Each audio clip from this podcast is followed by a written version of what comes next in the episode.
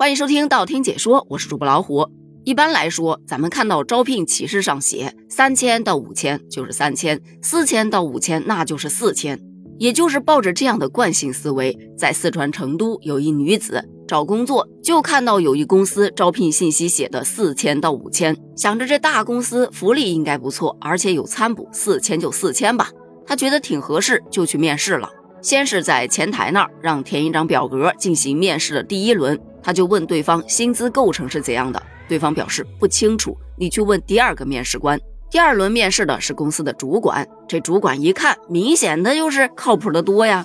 他会问一些比较具体的内容，什么公司的账号如果交给你，你打算如何来运营，类似的，还让出一个运营方案。这才刚面试呢，就要出方案了，该女子就有点怀疑，这公司不会是想要白嫖我的劳动成果吧？后来他就先问了一下薪资问题，结果对方说只知道提成儿，但要提到底薪的话，你得去问第三个面试官。于是他是过五关斩六将，来到了第三轮面试官面前。一来他就直接问底薪，对方也是非常诚恳的告诉他，底薪三千到四千块钱，实习期呢是两千四，入职之后购买社保扣除后算下来，工资应该是一千九百块钱。他顿时晴天一个大霹雳呀！面试了三轮。浪费了两个多小时就给一千九，他自己都被气笑了。把这个事儿发上网之后，网友表示这公司有点意思哈，没啥大公司的命，还得了大公司的病，而且病的还不轻。还有人说你快跑吧，你看这公司为了一个一千九的职位，派出这么多人来招聘，这效率有点感人呐。还有的表示庆幸，你就偷着乐吧。三轮面试没让你跑三次，一次性就给你搞完了。平时在家没少烧高香吧？还有遇到过同样情况的小伙伴表示，你已经不错了，最起码他没在你对这个表示迟疑的时候告诉你，现在的就业市场多困难呢。你要是错过了咱这一千九，你可找不着更好的啦。换言之，在他的眼里，你可能就值一千九。这个话题啊，其实引发很多人的共鸣。或多或少的，大家都有遇到过招聘启事上写虚假薪资的情况。有的呀，那虚到没边儿了，明明写的一万到一万二，结果去面完试，告诉你三千到四千。你说这心理落差，那不是一星半点儿的大呀？企业为何要这么做呢？也不难理解，他就是想用高薪先把你给吸引过来。你不愿意，不代表别人也不愿意呀。万一人家着急找工作，也许就把这头给点了呢。这种很明显的欺骗行为让很多人不爽，但是真的又拿他没办法。这不，大家也吐槽，照这样下去，很快怕是要付费上班了。你还真别说，前两天看到一则新闻，还真的是让人无力吐槽。说有一女子全勤工作了一整个月，你猜发了多少钱？才发两百五十七块，交通费都不够啊！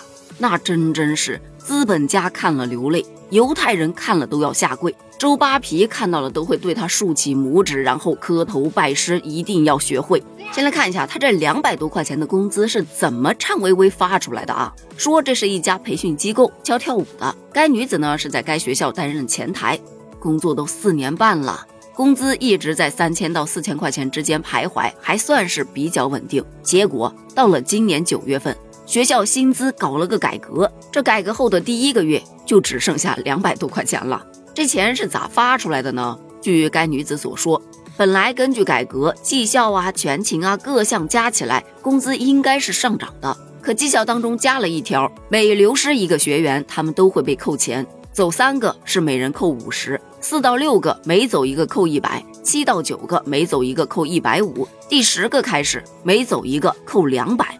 而九月份正是开学季，很多孩子因为要上学了，可能没太多时间去学兴趣班，所以大多都没有续费。这个月就流失了二十五个孩子，这一下完了，但这一项就扣了四千一百块呀。而最让该女子表示接受不了的是，你说人家教的不好吧，学员流失该扣钱扣钱，我一个搞前台的，他流失跟我有啥关系？这就很离谱啊！后来有当地劳动监察大队介入调查后认为。企业可以有自己的奖惩制度，但是你不能低于当地的最低工资标准吧？他们当地的最低标准为两千元，所以要求该公司接受调查并整改补发员工工资。有小伙伴就说呀，这克扣员工来维持生存的企业，你觉得他能经营好吗？虽说很有道理，但这句话咱真的别说太大声了。毕竟，确实有很多的公司都是靠这种方式来控制经营成本的。咱前面讲到的那家公司不也一样吗？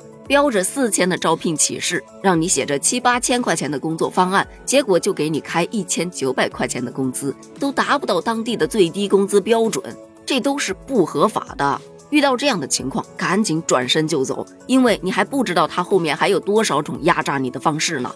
好了，关于咱今天聊的这两起事件，你有过相同的经历吗？或者你对这两起事件有怎样的看法呢？欢迎在评论区发表你的观点哦，咱们评论区见。拜拜。